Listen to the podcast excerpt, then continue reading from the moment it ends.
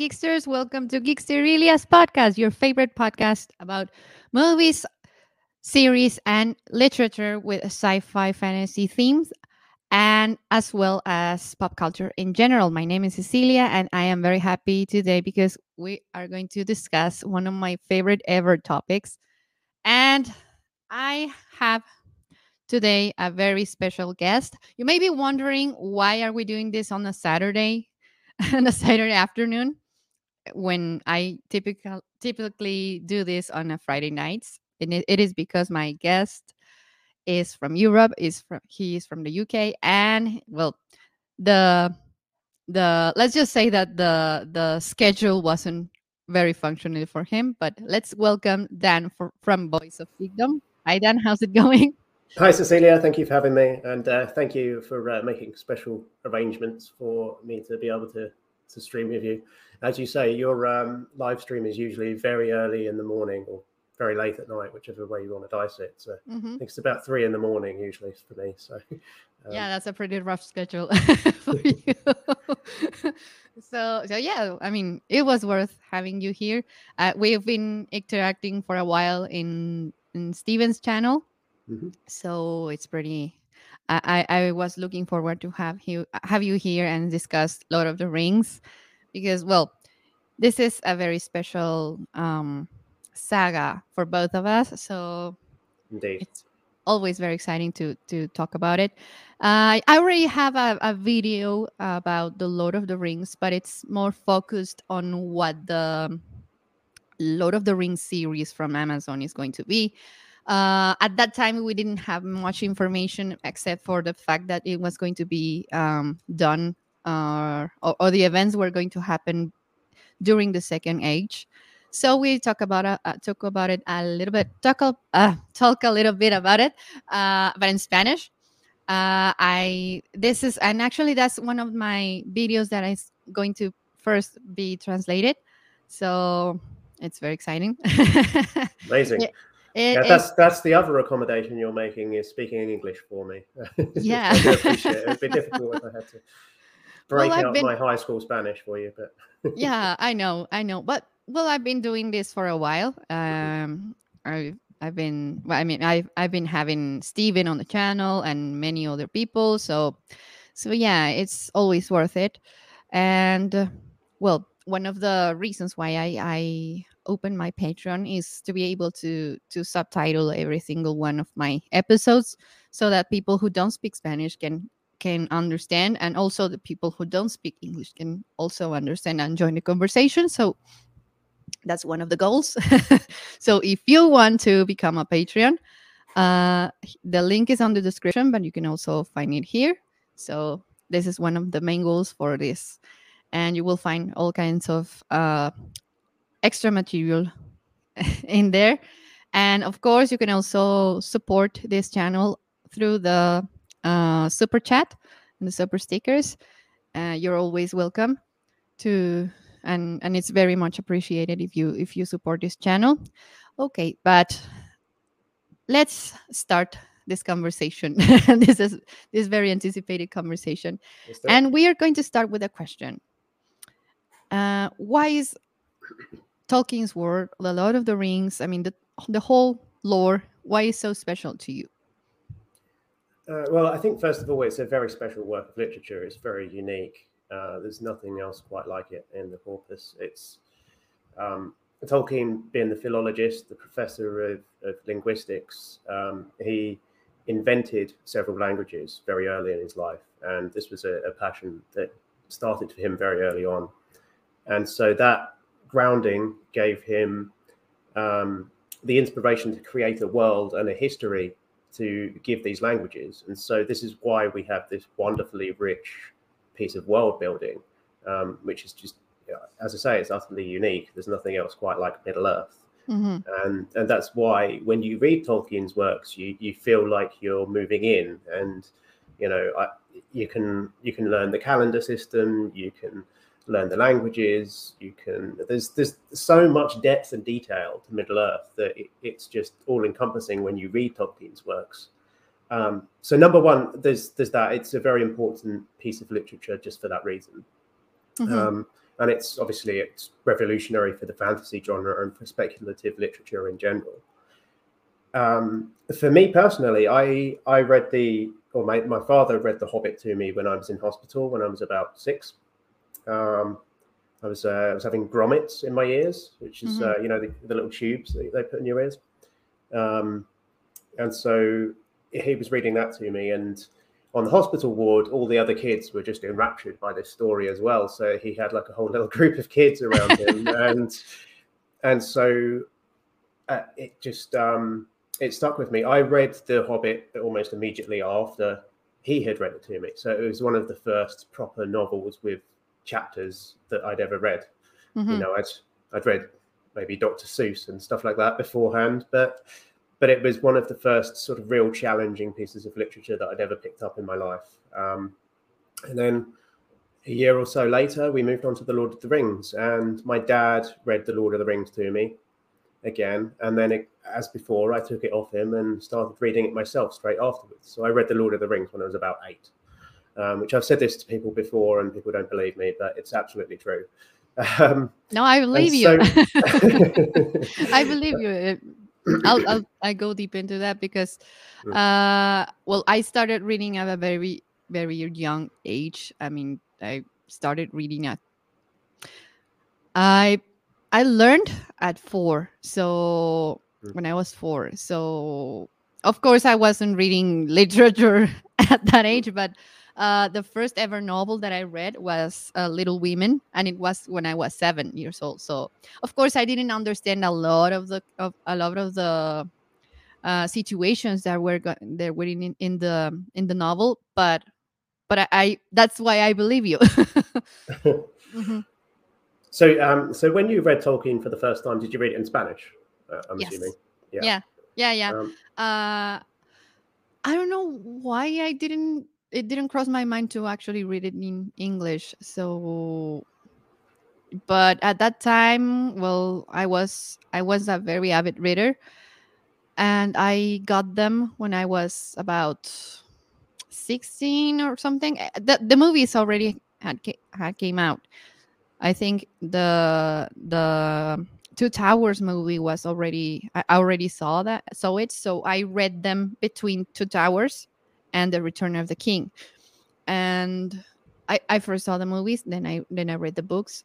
But the reason why they are so special to me is because well at that time i was going through something um it, i was going to through a difficult situation at home. So it was a place where i could really escape to and and it was a whole other world. And I don't know the those re- very rich explanations, those very ri- rich, uh, detailed descriptions of the world, uh, were so um, vividly portrayed that mm. you you truly feel like you ran in, in that world. So it it gave me that comfort. So it immediately became like a comfort movie for me. I don't know about you, a, a, comfort movie and a comfort uh, series of books. But but yes, uh, that's one of the reasons why it's so special to me. The themes are important to me as well. The themes yeah. of friendship and fellowship and hope mm-hmm. and so on. Um, yeah, it's, it's it's a moving book in many ways as well. People underestimate how much of an emotional journey the books mm-hmm. are. Yeah, and that is something that bothers me, to be honest, because many people believe that fantasy and sometimes even even sci-fi themed um, movies, series, or whatever are for immature audiences, and uh, they think that they are too cool to for to for fantasy, you know. And I don't, I don't think that they have went deep into into it to actually understand that this is a place where you can actually talk about very very important topics and very crucial and emotionally profound topics i mean mm. i don't understand why people tend to to i think i think that's changing mm-hmm. gradually mm-hmm. bit by bit as we're going into the 21st century there's more and more high profile fantasy stories that are specifically for adults and Mhm. in many cases not suitable for children. So I think that's changing. Um, but yeah, it's something that definitely struck me when I was younger. It was that these The Hobbit is a children's book, um, Mhm. has to be said, but the, the Lord of the Rings, I don't think it was aimed at children, and No. I don't think that it was. I, children can read it, but it, I don't think that was the audience that was in mind for it.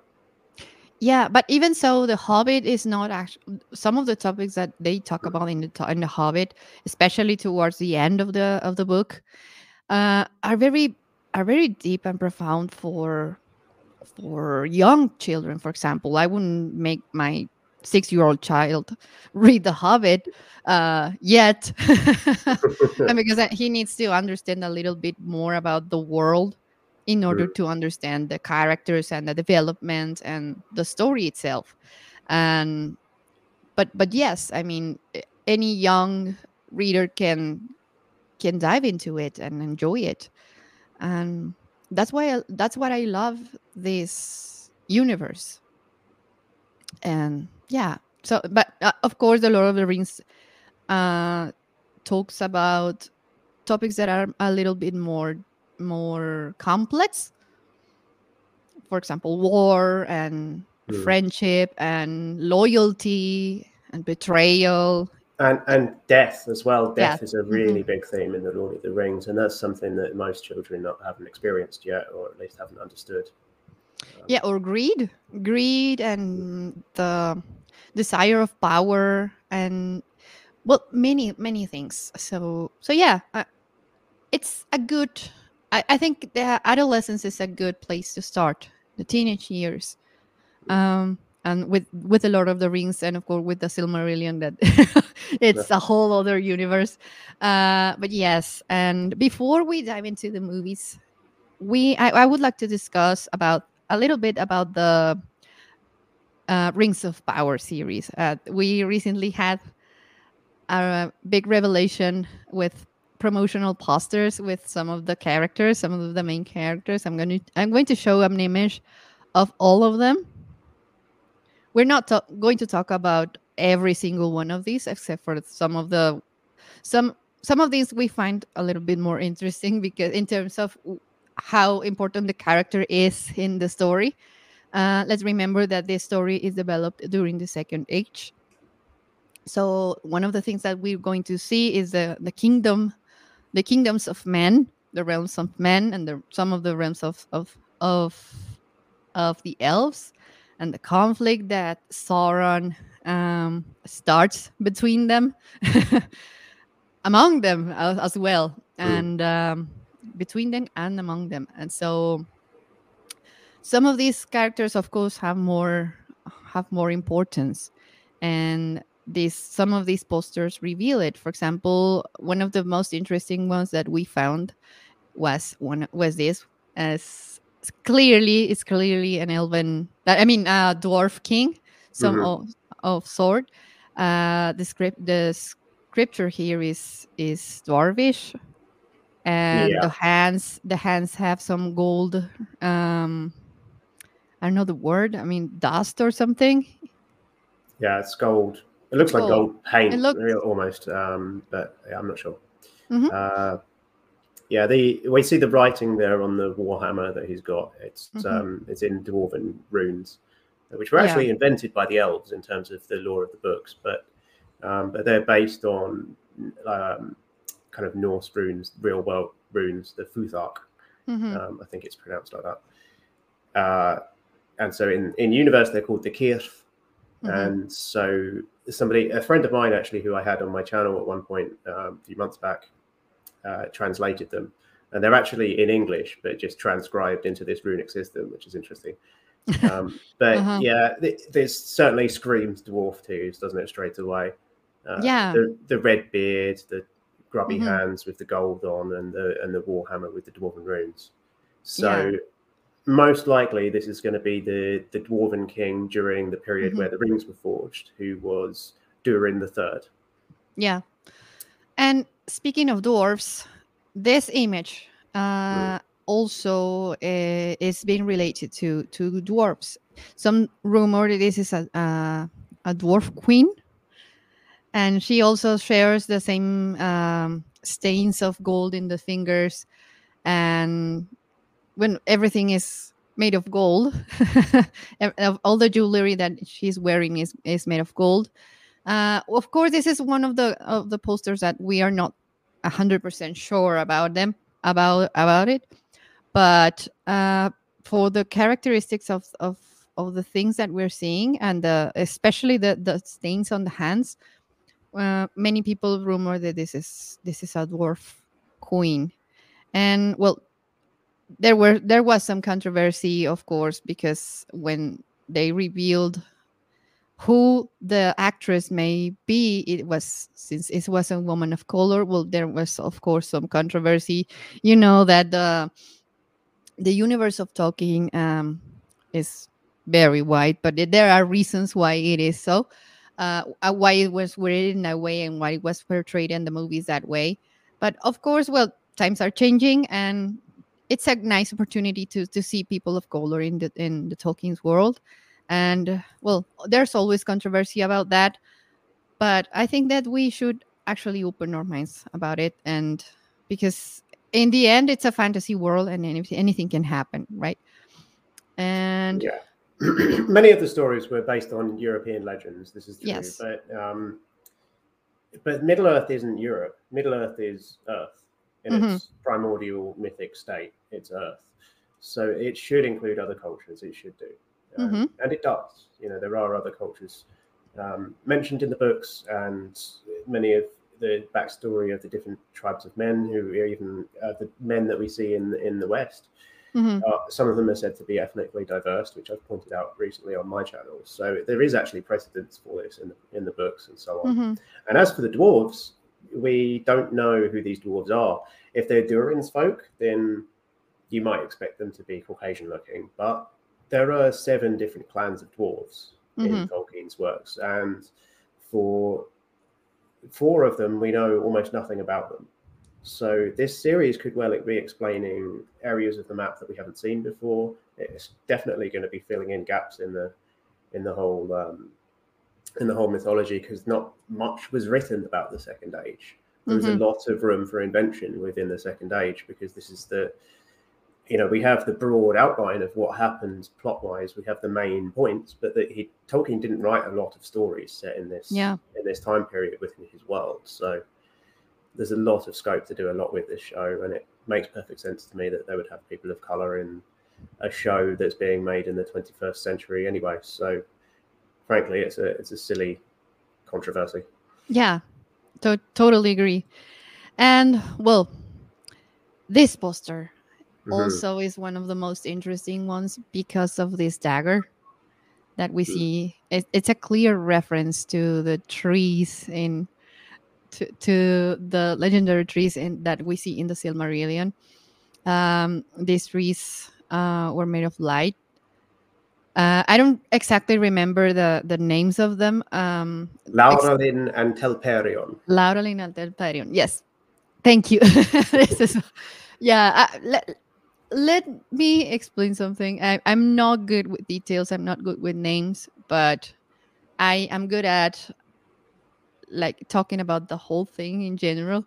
I'm not great with details, but but yes, thank you. And because of this, is rumored to be Galadriel here. I have um I I I find it strange that she's wearing an armor because I don't recall in the. Silmarillion that she's ever going to fight in any war, but maybe I'm wrong. I don't know. I don't Well, there is a basis in the lore for her being very physically able. Mm-hmm. Um, mm-hmm.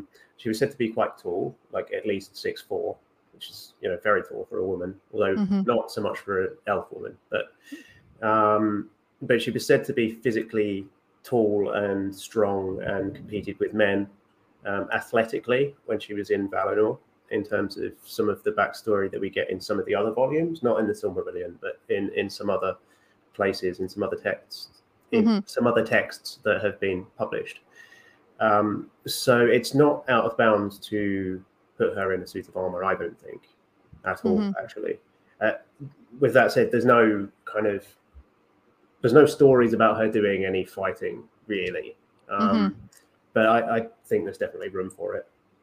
Yeah, um, it would be interesting to see that Mhm. actually. Um, The, But- the rumor is about that one actually that um, that has been.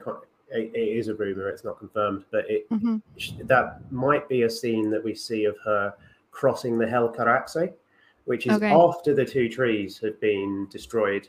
Mhm. Um, the elves, some of them rebel and they go back to Middle Earth, back to the, the mainland, as it were, and they rebel against the gods, which are the Valar.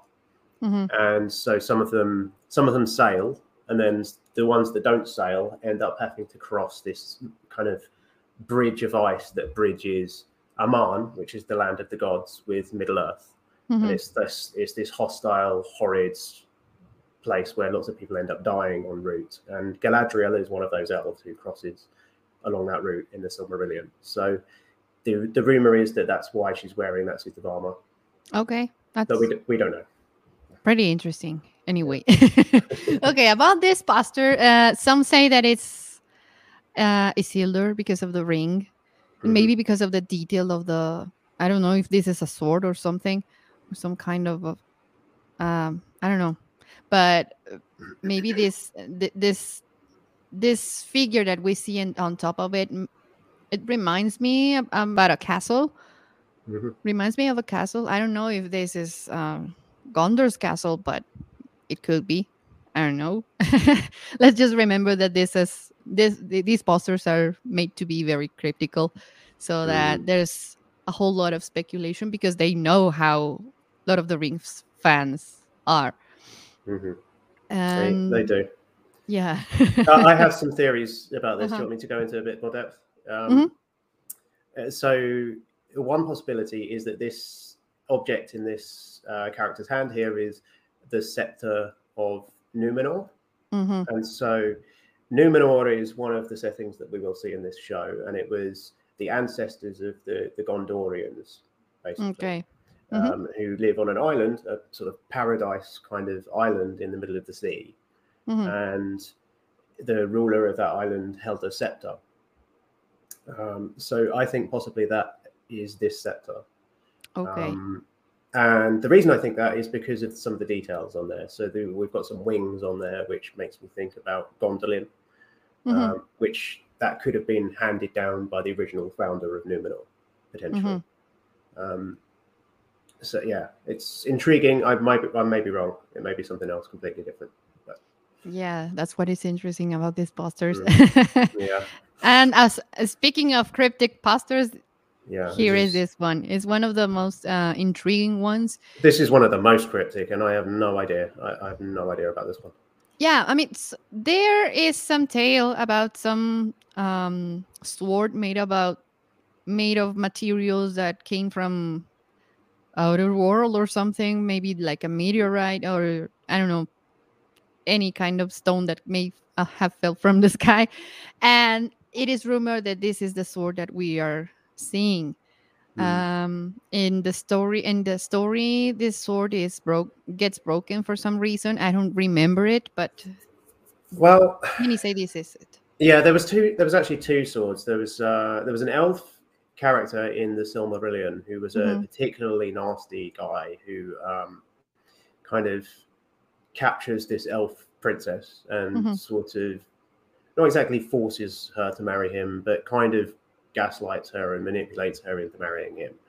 And so he's a real creep. And so he he was a Mm-hmm. Oh yeah, he was a weaponsmith who Mhm. um, forged armor and swords out of a black substance that came from the sky, came from Mhm. a meteor. Yeah. Um, and so that, yeah, there was two swords, and one of them was used to kill a dragon at one point in the Silmarillion. hmm Yeah. Um, so it- maybe this is that one. Yeah. Um, I remember now that about that guy. Yeah, now that you mention it. And of course, this one, there's not meant much to say about this one, but this screams Rohirrim to me. Of Yeah. course, at that age, the Rohirrim weren't a thing yet, No. but this could be a, like an ancestor of the Rohirrim. So it's, I, I don't know, it, it makes it makes me very excited about it. Agreed. Uh, and there's also this poster. Uh, this is one of my favorites. I don't know about you, but some say this is Elendil because of the elements of the sun Mm. and the light and the star. You know, uh, but I don't know about what what what your opinion is. But for I mean the details of the scales in the in the clothing, um, they relate this to the Numenor. But I don't know. Yeah, I don't know. Um, It makes me think of not Elendil, but his other son. So Mhm. his his son that everybody knows is Isildur, who everyone will remember from the movies. Um, that you should remember from the movies. But he had another sun called Anarion, who wasn't in the Lord of the Rings movies, and he was kind of associated with the son. Um, he was the he kind of ruled over Minas Tirith in the Second Age, the end of the Mhm. Second Age, and Minas Tirith at that time was Minas Anor. Uh, it was renamed when Minas Ithil hmm um, was captured by the enemy and turned into Minas Morgul. So Minas Anor, um, or Minas Ithil are the Tower of the Sun and the Tower of the Moon. Okay. Um, Mhm. And Anarion's name means kind of, well, the Anar part obviously means the sun. So he, Mhm. there's a lot of sun stuff associated with him. So I wonder whether this is something to do with him. Um, but I don't know. It's Yeah. just it's just a thought. It's not really there's not really that much evidence for that. Yeah. I mean, there are a lot of theories about this one. Yeah. But of course, the most interesting, at least for me, it's this one.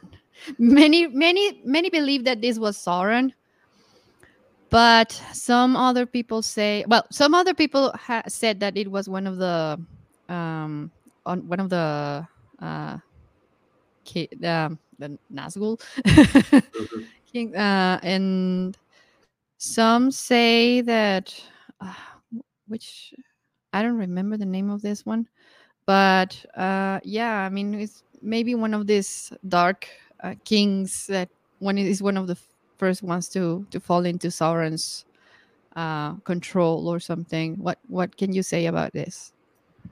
Well, it, it definitely you would think this is an evil character. This is a bad guy. This is a villain. Um, it doesn't. I liked how kind of manicured and um, nice the gauntlet looks. You know, because Sauron was a craftsman. He was somebody who made things, and Mhm. So I, I like that it's quite not nice looking. You know, it's scary and gothic looking, but I like how well made it looks. If that makes Mhm. sense. The sword as well. You Yeah, know, it's a very pretty sword, evil looking sword, but a very kind of elegant looking evil sword. Um, so it could be Sauron, and it could Mhm. it could also be one of the Nazgul, because chances are we'll get backstories for them as well. With this being yeah, about the Rings of Power, we'll probably see them get given Rings of Power and turn into Nazgul. yes. So- Because mm, well, most of the plot is going to be about uh, well, Sauron make crafting the crafting the rings and and seducing the the king, the men, the men king, and the well, the dwarf kings didn't really fall into that, but well, the dwarf, the dwarf kings had seven rings of, as well, so there was Yes. seven for the dwarves. So we will see that too. Yeah so that's what we're going to see. We're going to see the the uh the conflict that he starts with the elves because well he's he basically starts saying well why did why do the elves are have eternal life and you men haven't? And well this character needs to be very charismatic in in that terms so that we you can believe why they fell so easily into their into his power. So well this is very much what we saw and we, i didn't i didn't want to overlook it um when uh, when we're going to even though we were going to talk about the movies but Mhm. yeah this is it's always interesting to speculate about this and i am really looking forward to september. So we Yeah, can start both. seeing yeah. We, we may well get a trailer in probably about a week, actually, as well at the Super Bowl. So Yeah. we might know more in in a few more days. yeah fingers crossed okay okay now we can start to talk about the movies themselves. I mean, we we're going to talk about the movies in general. We may we may focus a little bit in in to each of them, but okay. Um, well, these movies came out 20 years ago. The first movie came out 20 years ago. I was a teenager at that time, and well, they when I first I remember that when I first saw them, I was so so impressed, and I didn't know I didn't know anything about this world, so it made me wonder uh, about it, and I definitely started reading the books after the second movie when I was fully convinced that this universe was worth to know a little bit more about it and and I loved it.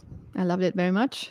Mm-hmm. I I loved every single character, uh, especially the the the the Fellowship of the Ring.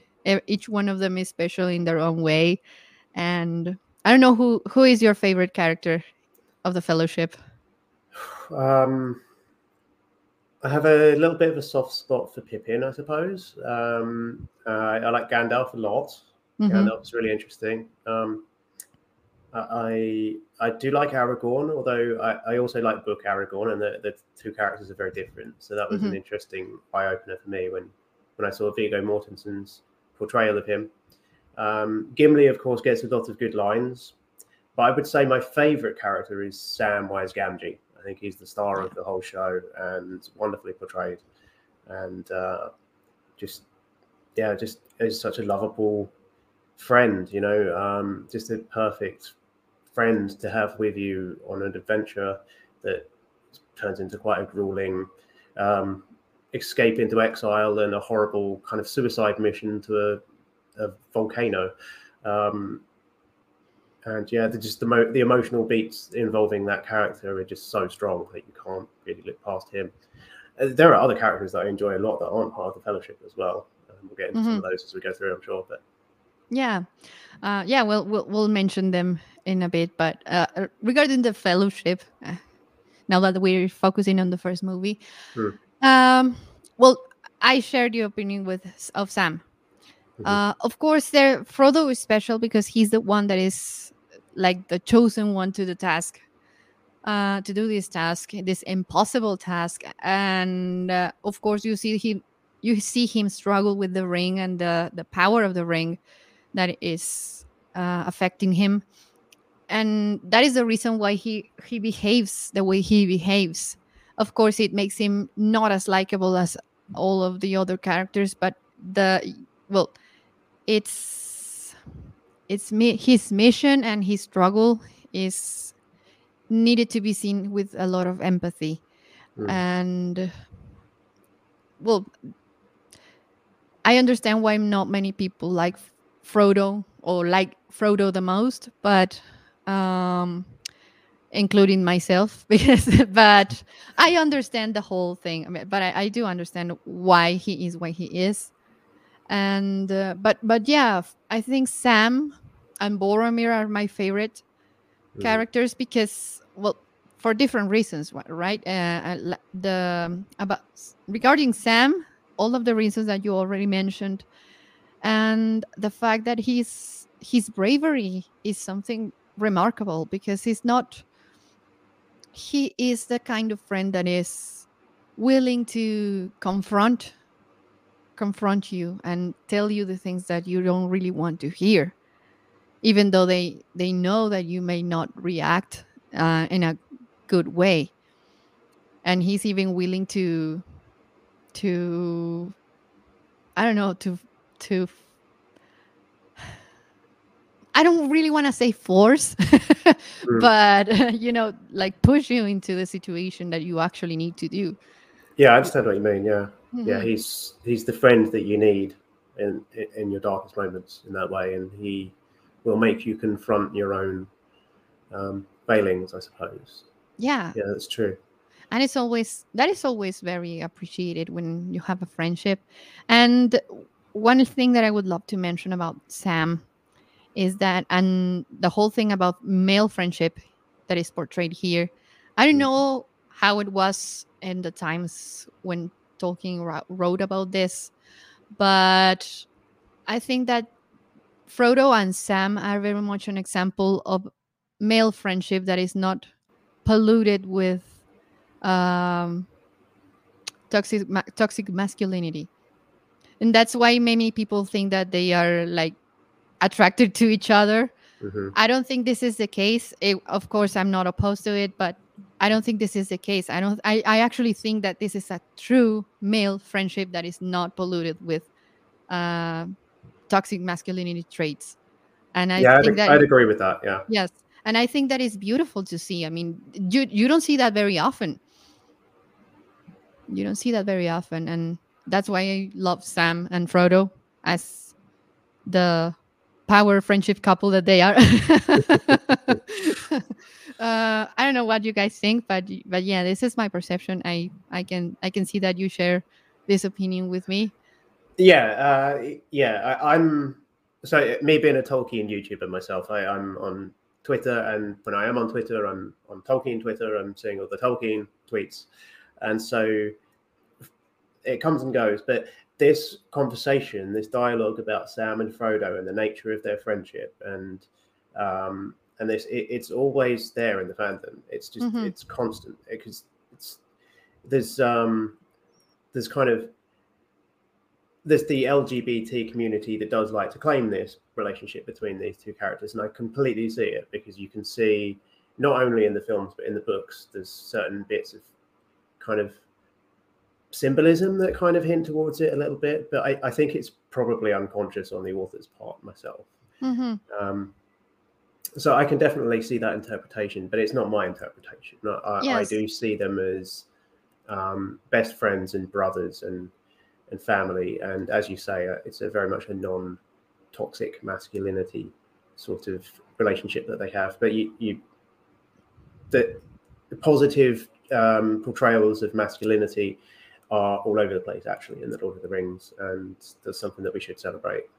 Yes, yes, absolutely. I mean, many people of of course complain that there's there's a a great lack of female characters there, and. Yep. Of course, it is true, but we need to take into account that these books were written in the 1930s, and they are majorly based on Tolkien's experience with with war.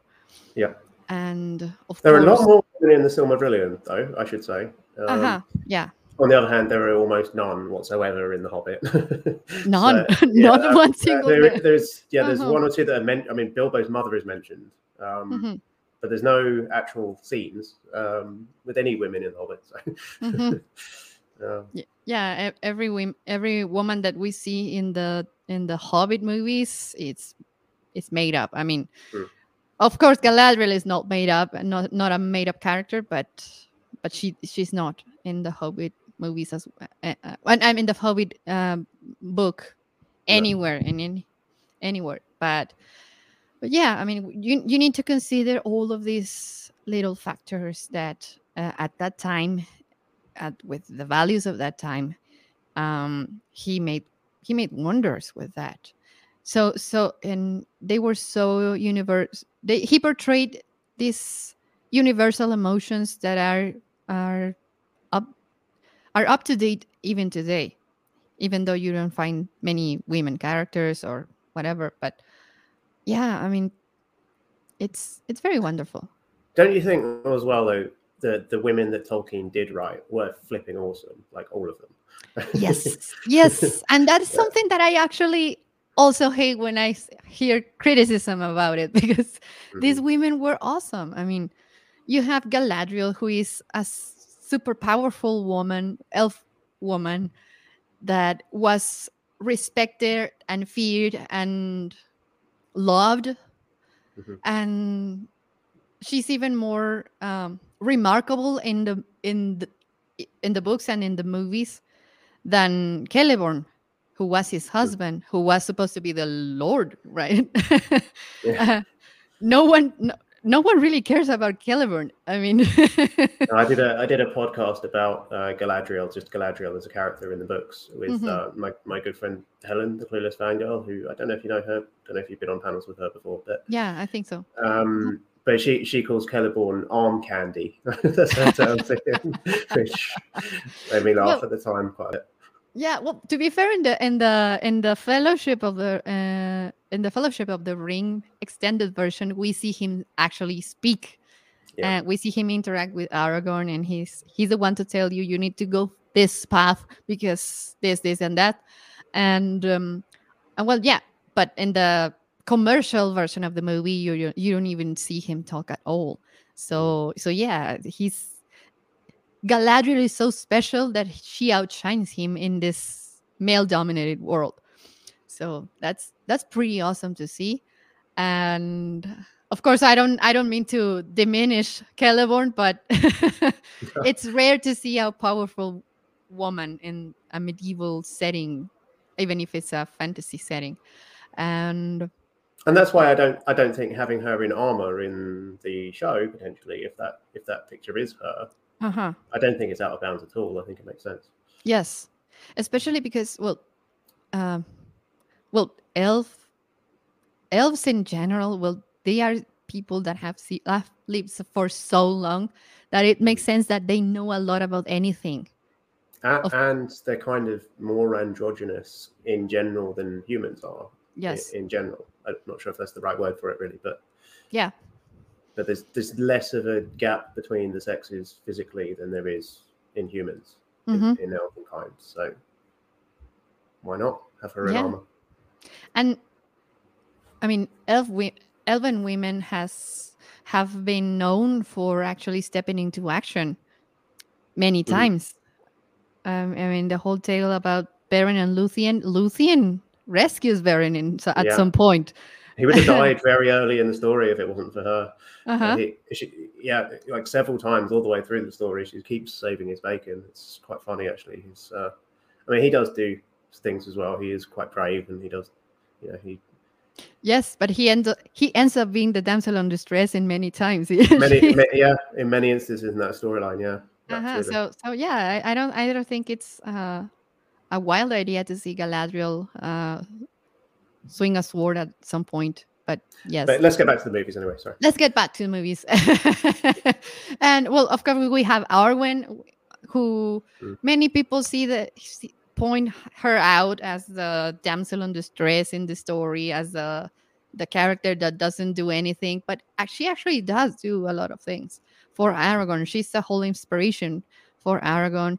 She she she's the one that well they, there are many ways to be strong as a woman and Mm. one thing that i that bothers me is that sometimes people expect strong women in a strong female character to be a warrior or something to have male characteristics when well male associated characteristics but arwen is strong in her own sense she's strong in her own way I mean, the, the decision that she made is not something to be taken lightly.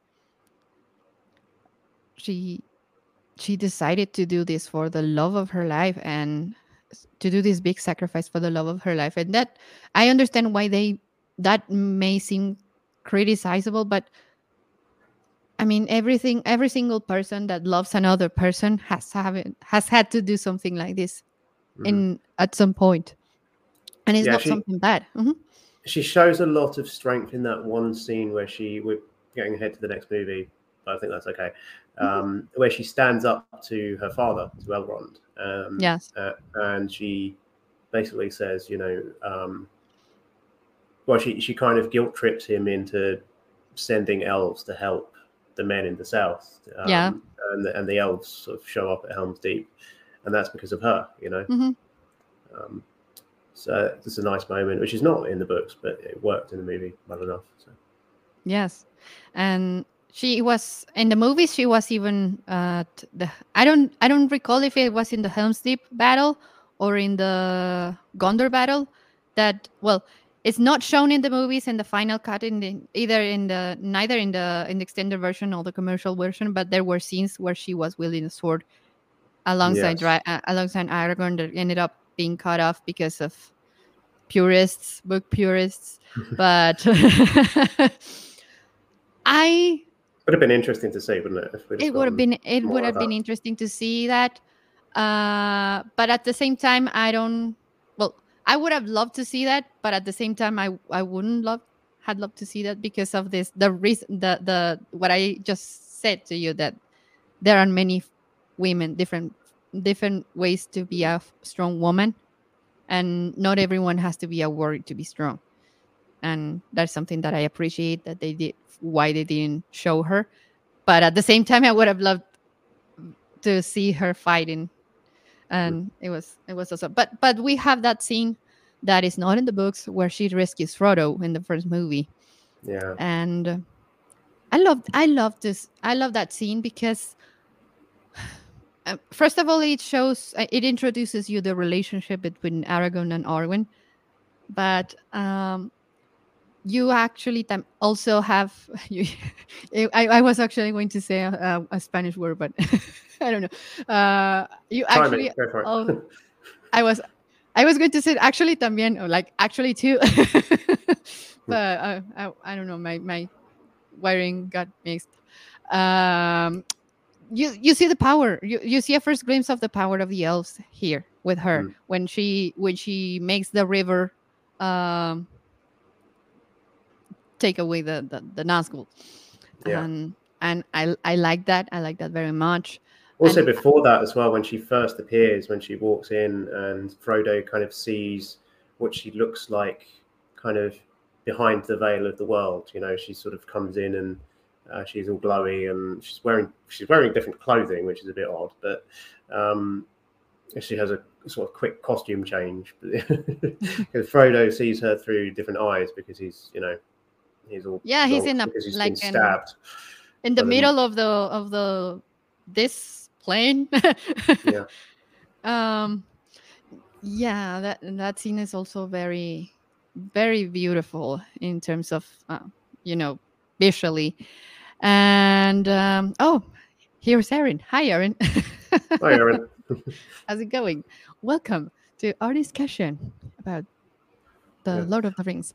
And um well of course there's people that complain that this um, the, obviously in the books that's not the case. It's on some other elf that does, that rescues frodo but i did appreciate that arwen was the one that that did it in the movies. For all of the reasons that i already mentioned she shows this strength that she uh, that she has. She she knows that she's a better writer than than aragorn. She knows that she can help him be- help Frodo better than than Aragorn can. So I like I like this about this scene, and I also like uh, regarding the first movie the contrast between the the world of the hobbits to the uh, the world of the all of the other uh, realms because well you see that in the shire nothing ever happens nothing ever truly bad happens. And that's why i mentioned in in some other in some other uh, I, I think one another interaction that we had in in in another streaming when i said that the hobbits are are privileged people. Mm-hmm. that you and I, I, had in the past. Yeah. Yeah. Yeah. The hobbits are privileged people really because they haven't really gone through war or anything really truly devastating. So they are they live in this I don't know. I, I wouldn't say fantasy world because it's, it is already a fantasy world, but they live in this naive naivety that hmm. they don't really understand what's going on elsewhere and why everything is so every everyone else takes everything so seriously and th- this explains a lot about the the behavior that Pippin has uh, I mean, I, I understand that many may find Pippin annoying because he's the he's the cause of many of the perils that the Fellowship have in the in the first movie. Well, Gandalf certainly finds him annoying.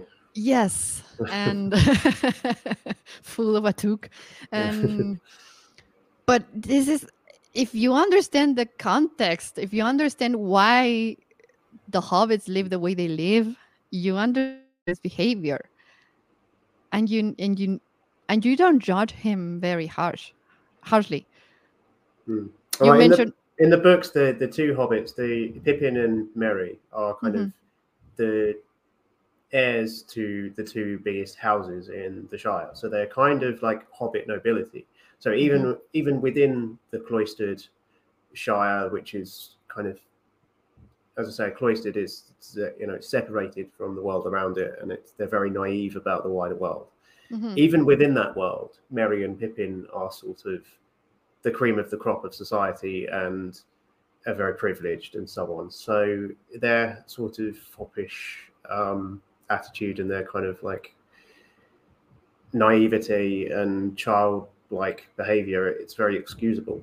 Um, yeah, compared with the books, Merry is very much sillier and more comedic than he is in the books, but in the movies. But, Mhm. um, but that's just you know part of adaptation is introducing elements of humor, I suppose, to these characters. So, so that's that's just a difference there. But um, yeah, the the chemistry between those two actors, Merry and Pippin. Oh, yeah. Well, uh, the four hobbits ha- share this this strong chemistry, right? Yeah. Uh, of course, we we see Frodo and Sam having a more serious uh, attitude because of the the task that we, that they were given, and the fact that well, the burden that Frodo has immediately puts him in a situation that where he can no longer be as silly as the other ones. And for example, Sam is always worried he's always serving uh Frodo. I mean, he's his friend, but he's also his servant because he's his gardener. And he's like you said before, and that Merry and Pippin were like like hobbit nobility. Sam was a hobbit working class man. And so Yeah. it's it's only logical that he's he has a, a different understanding about the world than Merry and Pippin. But in the movies, at least, I can see that Merry uh, growing more mature than Pip earlier than Pippin Hmm, because he yeah. saw he saw those. I don't know. He's he's the one that that makes the Ents go to. Well, no, it was a combination of of, of both Merry and Pippin, but Merry took a little more of a. Uh, I don't know. What would be the word for this? Uh, like a like aggressive speech towards the Ents, Yeah. and Pippin was and Pippin was a little more smart yeah, he because tricks them. he he tricks them into see the the, the disaster that finally makes them act Mm. and act against Which- Isengard. I, I will Uh-huh. say I don't necessarily like that scene though. When they do come out of the forest and see all the stumps and the and the burnt trees and everything else, and and Treebeard sort of kind of lets out that howl and sort of roars like that, um, Uh-huh. and then inst- instantly appear from behind the trees, like right there. They're like they're just like they're a few yards away. Literally, they're just right next door. How did they not notice before that? it doesn't make doesn't make sense. I just I can't suspend my disbelief there. Um, I said I said this on a podcast with John, um, who who you know as well, and um, he said, "Well, I just I just say, well, it's just magic." Um, but I just I can't suspend my disbelief in that scene personally. But Yeah, it doesn't make sense. Yes. Uh, well, maybe the the one and only explanation is that uh, they are like sort of asleep or uh, or very Mm. they don't really actually want to see what's going on because they yes, don't want to move. they've become rather tree-ish, as Treebeard Yes. would say in the book. Yeah.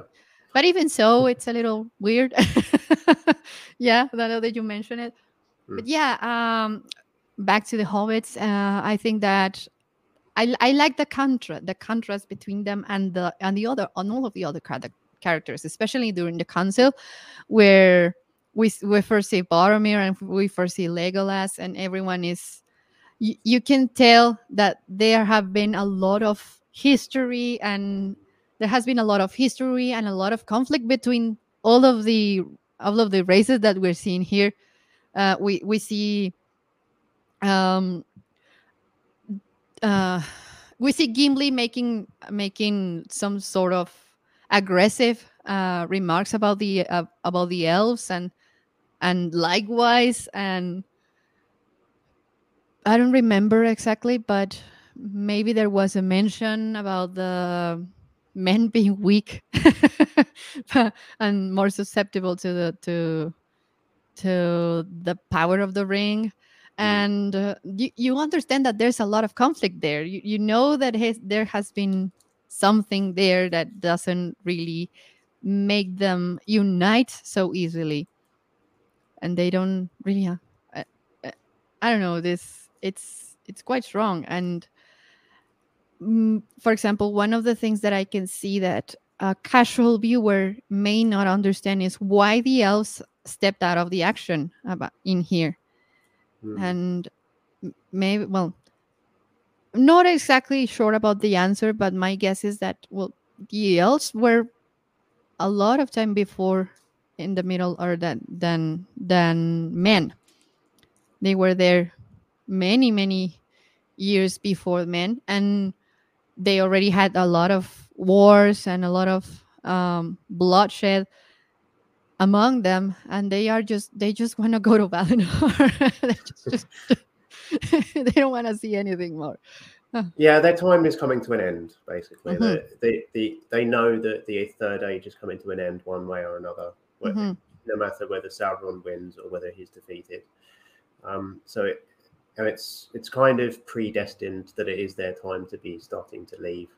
Mhm. Um, many of them have left already, and many more of them are continuing to leave. Um, in the Fellowship of the Ring, we see that scene early on where the elves are traveling through the forest, and um, uh, Frodo says, "Wood elves," and and then uh, that never, as a book reader, that well, never makes sense because they they're not wood elves; they're clearly high elves. That's why they're shining. Mhm. Um, but yeah, they doesn't really matter. But um, Uh-huh. but it, it, they show that early on because they want you to understand that about the elves that the elves that their time is coming to an end. yeah Um, and Elrond says it again later on, just in case you didn't get that from the from the scene at the beginning. Mhm. Um, and that scene also sets up Sam's curiosity about the elves as well, because he um, he very much wants to go and see the elves. That was his first goal was to just see the elves. That's why he wanted to go on an adventure and leave the Shire. Um, sorry, I'm Oh. rambling. no no i mean Erin agrees uh, very much agrees with you i mean would frodo even know the difference of course he, I mean, Between he different has types of elves, yeah. Frodo book Frodo certainly would, yeah. Um, yeah but maybe because uh, he has read something about bilbo's grit uh writings I, I don't know. Hmm. but you don't, don't really get that in the movie because you don't really see this. Uh but yeah i i, I can see frodo uh, making this mistake. Because i mean he hasn't never left the shire before and neither of them. So it's understandable that they don't they don't really know the difference and they don't really know understand what's going on. And Mm. Well of course this is like the the elves are leaving because they know they that their time their time in on middle earth is is over. They they have had enough. Basic they basically have had enough of it. Yeah, and they they just a- want they want to need a holiday, yeah. yeah they just want to retire and spend their time in florida or something. And enjoying enjoying their time in in a nice little island with paradise environment or something. And uh, well they they are leaving in order to to give the the space to men for men to grow and in their own realms. Of Mhm. course during the second age we we see a little bit of this but there was this competition right for the resources and the and the lands and basically power. And to an extent, elves aren't driven by the same desires as men, so they don't Mm-hmm. really necessarily want power in the same way that men do. Um, Mm-hmm. So, uh, resources, yes, maybe you can argue, yes, because men were consuming huge amounts of resources during the Second Age, because men really expanded a lot during that time. Mhm, The, the Numenoreans, who I talked about at the beginning when we were talking about the, the TV show, cut down lots and lots and lots of trees during the Second Age, and so Mhm. that that was probably a difficult bone of contention for the elves, who obviously love the trees. mhm. they even construct around the trees rather than than Mhm. cut them um but yeah uh, so the council pretty much reflects this this conflict, right? Mhm. And we see it during the movies where you see that uh, Gondor didn't respond to to Rohan's cry for help, and uh, Gondor is suffering because the lack of a king and the rule of a poor Mm. man. Not not job, basically. yeah and well you see all of the all of the struggles of the older people and i like the way that Merry pippin frodo and sam react to it when they see this suffering in this world that they don't really actually know and and they start their journey and we they just think that they are going into a- an adventure with everyone else is is saying is convinced that this task is almost impossible and are going to are basically going to die Mhm. because of it trying to do it and i like i said i i like this contrast a lot and we see it transform into the this the later movies and until we see uh, Merry wielding a sword Mhm. with courage Merry saving faramir from his father uh, maybe not directly but he was the one that uh, told gandalf to save him Sure, And- sure. Mhm. And and the final scene, the final battle scene, I should say, where they uh, before the Black Gate, the Mm-hmm. Battle of the Morannon, where Merry and Pippin are the first two to charge, yeah and they, they go charging out, and then and then and then the men charge after them and overtake them very quickly because the hobbits have got very tiny tiny legs. See. yeah yeah uh well when what are your favorite scenes in in the movies and Oh, man. Um, my, I think my very favorite scene is the ride of the Rohirrim in the Battle Oh, of yes. Pelennor. I can't watch that without getting just goosebumps upon goosebumps. Like my, my goosebumps have got big goosebumps, and my whole body's just tingling when I watch Mm-hmm. that scene. I can't. It's just it almost makes me cry every time, and it's just it's just a cavalry charge. Is all it is, but it's just the music. I think. Um, no and the emotional charge as well i mean Mm. You you you have this background that gondor didn't respond to that call of to that cry of help and they are Mm. helping either way true. of course there was of course uh, uh theoden didn't actually want to go but after after Aragorn sort of sort of saves the day in the battle of helm's deep he actually changes his mind and he says well why not help this guy to save his realm yeah.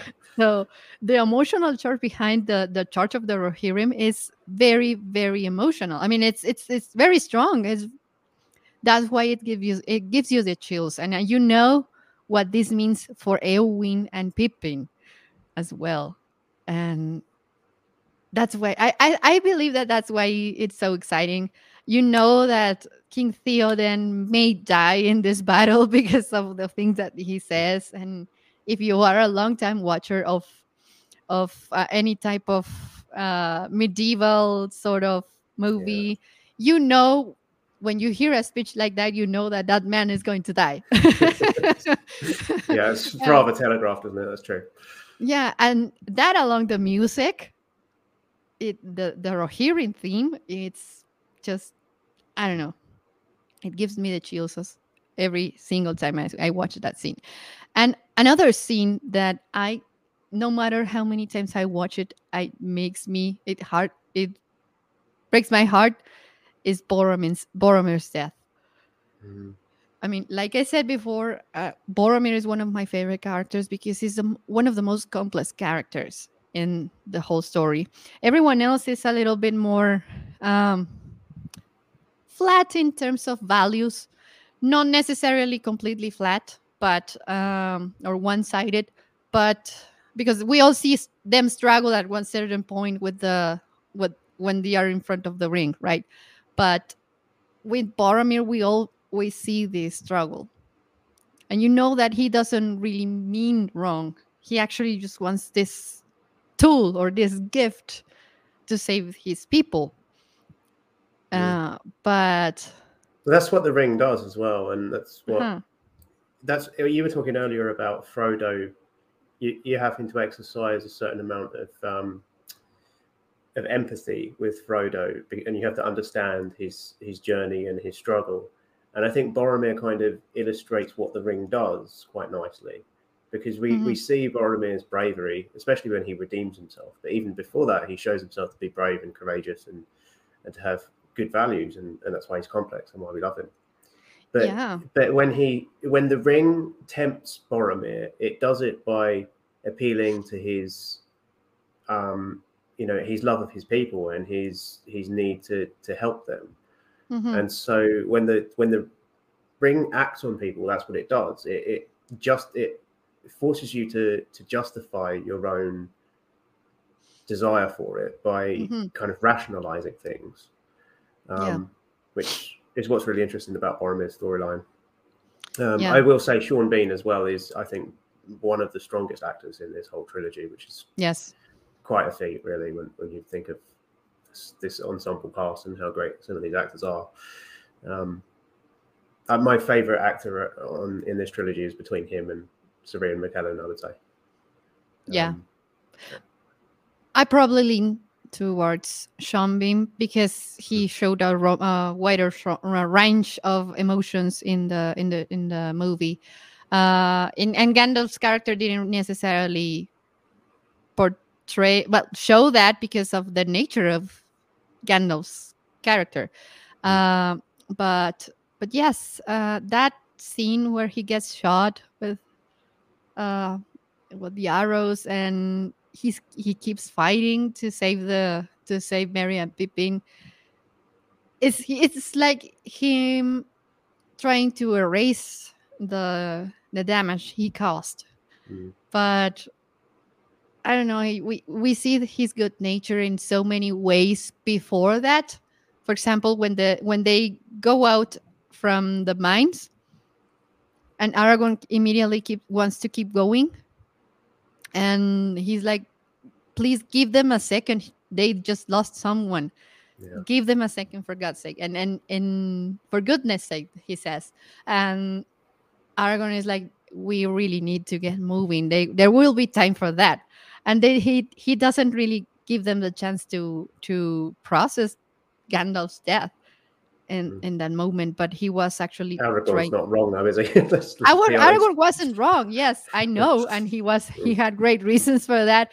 But this speaks about the nature of of Boromir. He he is a man who understands human emotion, even though Uh, he's only known Gandalf for five minutes as well, and most Uh-huh. of their most of their dialogue is fairly hostile. Actually, like Uh-huh. between, between the two of them, they don't seem to uh, agree very much in the council, and I don't think they have too much dialogue together in Moria. They have some on the mountain um, when they're going up Caradhras, but Yeah. um, but yeah, he he takes the Gandalf very quickly and certainly understands the hobbits. I really, really like the character building scenes that Boromir has with the hobbits. The the, Oh the yeah, one when scene he's teaching them to fight. and- teaching them to sword fight. Yeah, I really enjoy Uh-huh. that scene. That's not in the books at all, but I really like that they added that. Um, it's really good. Yeah because well in in the books you you you you actually do perce- you actually can perceive that sense of camaraderie among them because you have a lot more time to develop that. But in the in movies you don't really have that time. So you have Mhm. to portray it in other ways and that was a nice way to portray camaraderie between all of the all of the people that we're seeing here no matter where the, their background right? Uh, and that was that was a nice thing to do for here in the comments are mentioning this moment aragorn and the whole realm bowing to the hobbits can make it through that scene without crying Mm. yeah it's very emotional that one as well because no one actually bef- before that no one actually uh cared about the hobbits at all Yeah. and throughout many moments in the movies you see them you see men or dwarves or elves diminish the capacities of the hobbits in when it's a conflict like uh when it's combat or when it's war uh i mean war and combat is the same thing kind of the same thing but maybe I don't know. It's don't necessarily have to be a work to have combat, but No. y- you know what I mean. You know what I mean. Yeah, I do. Mhm. And yeah, they, the, the hobbits prove themselves, and um, they they have qualities. The hobbits have qualities that the other races don't, and that kind of. I think that they're almost perfectly suited to be the ones who do save the world in this Mhm. sense, because I think the ring would have conquered any anyone else that tried to bring it to the mountain. Mhm. Um, Frodo can't can't um, hold it back in the end. He, in the end, he succumbs to the ring. But if anybody else had tried to take it that far, they wouldn't have gotten even that far. and this is and you know this is why i find important that the na- the naivety and the and the privileged nature of the hobbits because uh, when you have when you're a child and you have you are have been growing up in an in a peaceful environment you you you are very much like the hobbits that you don't really know about the world and you don't need you don't really have an idea about the suffering of everyone else. Uh, but that gives you a quality that you are new to this pain and you are new to everything that can make you have negative quote unquote emotions that can that the ring can take advantage from Mm. that's why I I believe that hobbits have a more resistance to its evil because they haven't been in contact with the suffering of the world and I, I think that it's both an advantage and a disadvantage for them to dive into this world because of the of course the cultural differences but also the the fact that they their nature and the way that they were raised the way that they everything that they know is so foreign to the evil of the of this world that it Yeah. actually gives them an advantage. And that i find it very very interesting. And um, oh i want to say hi to john. Hi john. Don't be jealous. Don't be jealous. Uh, there's always there's always more there will always be more episodes in this in this podcast and you will always be welcome here so don't be jealous about this conversation John is a man of many talents and great knowledge as well, so I'm sure you'll have, Yes. find another topic for him in the future. Mhm, mhm. and uh, oh, another one of my favorite moments is, of course, when Eowyn kills the Nazgul. It's just I love her and I love her deeply, deeply, deeply. She's one of my favorite characters of all the movies. Because Yeah. do you want to know something about that scene when she kills the Nazgul? Actually, um, I don't think I've ever said this before on a stream ever, but and I've talked about these movies a lot now. But um, the the scene where she kills the Nazgul and she says, "I am no man," and then she like thrusts her sword into into his helmet. uh-huh. In my head, every time I see that scene, I go, "Girl power!" from, from the Spice Girls, you know. uh-huh. Um, it my head like every time. I, yeah yeah it's, uh, yeah that's pretty much what i thought when i saw it as well because of course Eowyn is a very unlikely character in a typically medieval fantasy world right Mhm. uh, traditionally women are portrayed as the ones to be saved not the saviors Mm. and what she did here is very very important and no one and she shared she shared with pip with um, Merry the fact that they underestimated her skills because of her gender and Mm. I I I I just love the scene where she grabs Merry and she says, "We are going to we're, we're going to do this and we're going to have courage," and she's just scared to death herself, but she still does it. And Mm. I don't know, I, I love her so much. And the moment, There's um, there's sorry, I'm Oh. interrupting you. I mean, the- the, the moment that she she thrust the sword into the Nazgul's head, and you you say that you screamed in your mind, "Girl power," that was pretty much what went into my head exactly because it was like refresh so refreshing for me at that time to see a character like this, Mm. and well, I I was not unfamiliar to this type of characters because i when I was a teenager and in my earlier, I, I mean, in my, but in my teenage years, in my early teenage years, I watched a lot of anime, and there are a lot of strong female characters like her, in in this type of um, genre. But to see that in a mainstream movie, it was pretty awesome.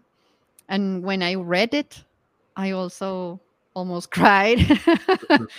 but yeah, it's a powerful moment for a for a young girl to watch.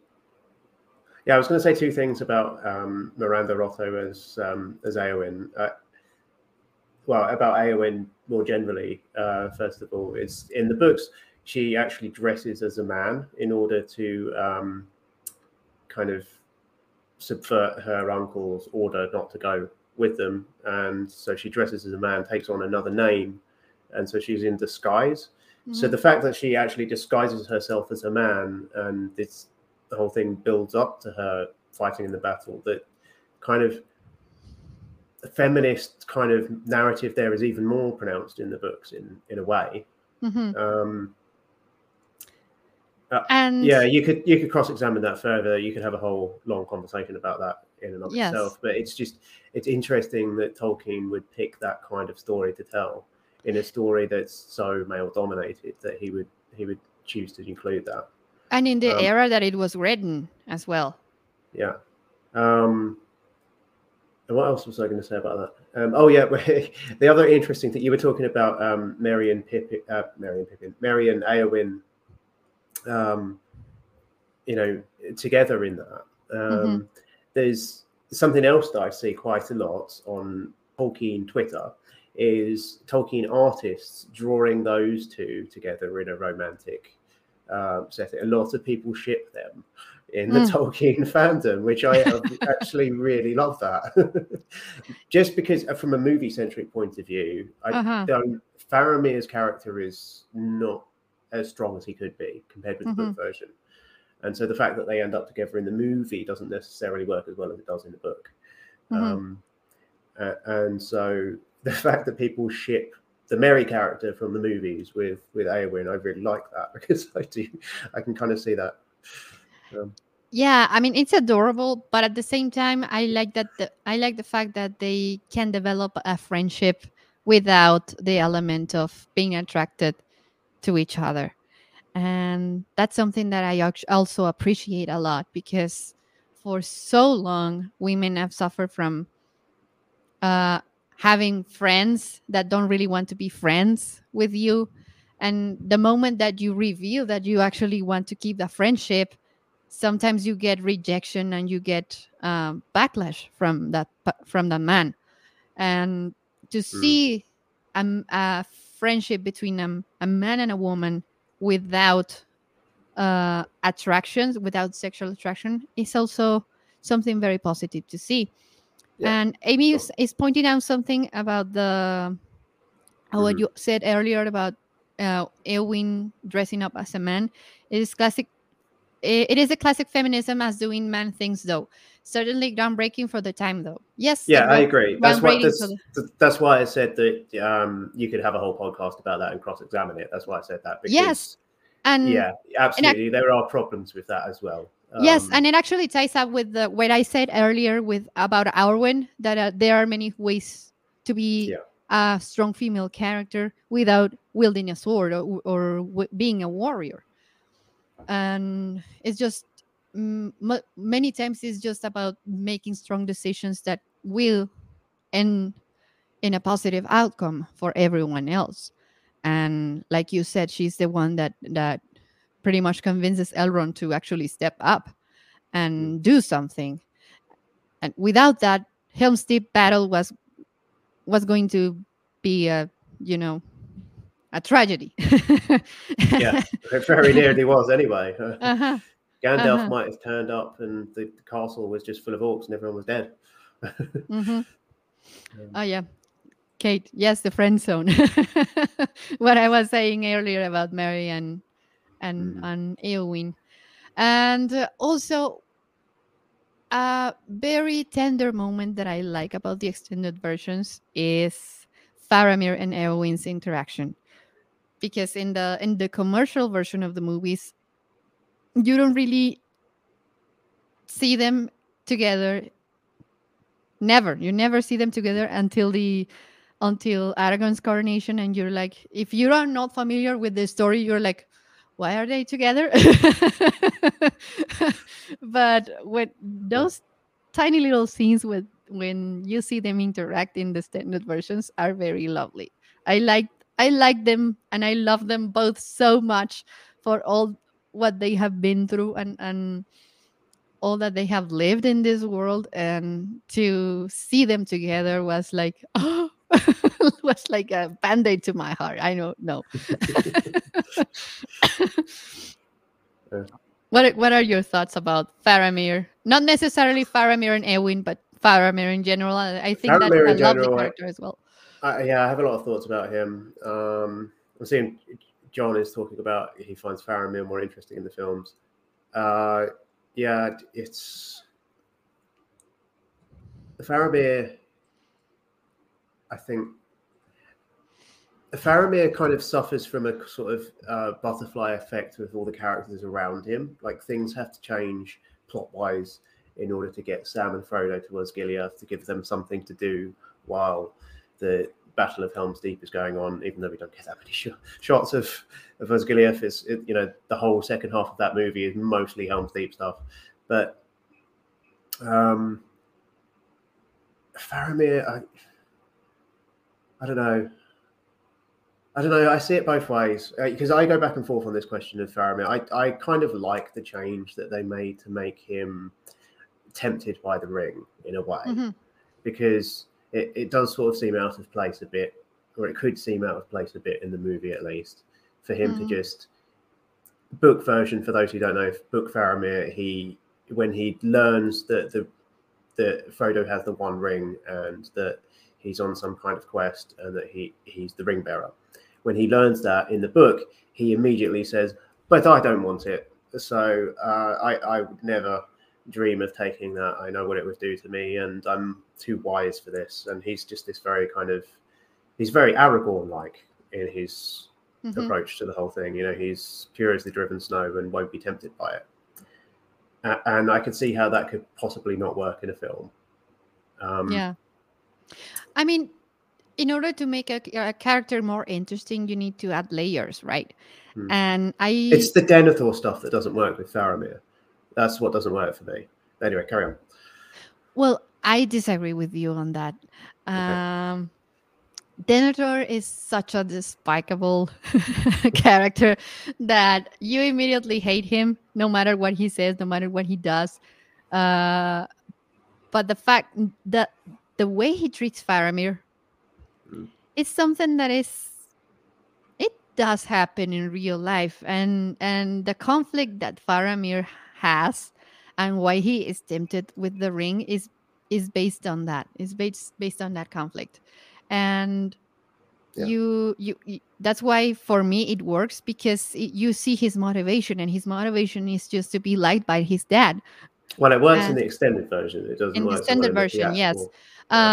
um and well he said he has such a great nature and i don't know for some reason i uh, it's not like my parents were like that with me but i relate with him in many They- other they didn't, aspects they didn't try to set you on fire. Then. no no i mean no that's not my case at all but but the fact that but but the fact that i i grew up very distantly from my my siblings because they are much older than me it made me feel like the i was always seen as the kid and not and and no one actually took me seriously. So i was able to relate in that in that part. Not big i wasn't at all pushed down or anything like that but um i don't know. I i relate to him in in some way that i can really explain. I can understand that. Yeah. and so i have very a a lot of empathy for him. And that's why i eh, the conflict with his dad actually works for me. And i i, I can see why i can see why he was tempted. I can see why why he was so desperate to be liked. And yeah. I don't know. And when he ended up with Eowyn to finally feel loved by someone who has who is also as damaged as he is for Mm. different reasons yeah it's like healing in it's like like i said like a band-aid in my heart i don't know yeah, um, just just don't eat her stew, whatever you do. mhm. yeah okay so another another thing that i that i liked was when we were we're going back and forth from the eh, one movie to another of course but. They're all like- one long ten-hour movie. Cece, didn't you know that? no i mean i, I don't I, I was planning to go Once- you start movie by watching the movie. first one, you it's the law that you have to sit there and watch all of them. yes you, you can just separate them i mean i was going i was planning to to actually there's this my post-it note when i was going with the structure of this of this show uh, of this episode and I, I i i plan to talk about each separate film Mhm. But it's just impossible to do that i mean there are man, so many things that are related in that are connected that you you just you just can't you just can't do that i mean and of course we can't talk about the lord of the rings without talking about the battles Mhm. helm's deep is so spectacular cinematically that Mhm. it was a precedent for all the movie scenes that happened after that both in tv and, and movies so Yeah. i don't know it was so spectacular and when Yeah, i watched the, the build up of tension, I think, is Yes. what makes it work so well. I just it's quite a short chapter in the book, and Uh-huh. and they spent a long time on it in the movie, but you can certainly see why, and you're glad that they did. And yeah, Mhm. it's just it's just so much tension builds up before the Uruk-hai attack, Mhm. and and then there's so many great moments as well. The explosion and the moment when um, Aragorn and Gimli sort of dive in front of the the door and um, you know, oh yeah buy them some time to barricade the door and the humor and, and just, just so many things that work so well. Yeah, and in that, actually, two of my favorite things uh, in during the whole battle thing were Gimli and Legolas, Mm. because of this. Um, I mean, they they were like the the icebreaker there. I mean, they, they were like the fun moments of the battle that maybe i mean i never i'm not a soldier i've never been in war or anything like that but i'm pretty sure that even in the most horrible situation you you can find humor some humor there and it was lovely to see that it was lovely to see them count their their their deaths and the moment when when Gimli tells Aragorn to toss him Yeah. it's also pretty it's also pretty funny considering the nature of dwarves and their pride Mm. they don't they don't want to be uh, they don't want to feel like less than men or than elves and they are constantly trying to keep up with with them so i found it very funny when they when he said toss me yeah, I also like Aragorn's reaction as well eh, Yeah. because uh, Gimli says, "I cannot dump that distance. You'll have to toss me." um, and then and then he's about to do it, and and then he says, "Ah, "Don't tell the elf." Not and a word. And Aragorn's like, "Oh, not a word." Yeah, totally gets it. Rolls with it. Oh, ah, yeah. We we already talked about uh, what Ma- John is mentioning here. That he says, "I'm glad they found another way to tell the, her story, but I still want to see those Arwen Helm's scenes." We already discussed this, and yes, I would have loved to see that as well. I would have loved to see Arwen fight a female, um, a female elf fight in the move and the main trilogy uh, but at the same time i appreciate that they didn't do it because of the reasons that i already that I already said that they are i again i repeat it there are many ways to see uh, strong female characters. But I, I agree with you. I, I, I felt robbed from those scenes because I don't know. I, I like Arwen so much, and I don't know. It's always great to see your favorite characters do something amazing, right? We did get Tauriel in the Hobbit movies. Um, opinions vary Yeah. on her quite a lot, but um, we did get to see her. Yeah, A but lady- it's not, it's not the same. No. I mean, I don't want I don't want to diminish uh Tauriel, but she's a made up character, and um, so that robs a little bit of her magic for I don't know, but it's not the same. I don't know. It's not the same, but at the same time, I like Tauriel. Um, I like what they did with her. Uh, I don't know. Another, that's another conversation for another yes day, yes possibly, that's that's but- for another i mean the lord of the rings can give you so much material to to create content i mean that your channel is all about it and that's one of the greatest things about this this saga i mean as a whole no matter if it's in on the books or on on the screen and oh yes i saw this you can actually see arwen behind eomer at the end of the of the battle and there's another scene uh, that is um, from uh, an upper point of view like going like Yeah. um, That's the yeah. Familiar. Yeah. yeah and and you can see her in she's actually she's kind of wearing some some sort of reddish kind of robes or something and you see her you see her there. Uh but it, if you're not familiar with this that they have scenes with arwen in in helm's deep you just totally miss it. And what else? And the the battle in gondor is also very very very spectacular. Mhm.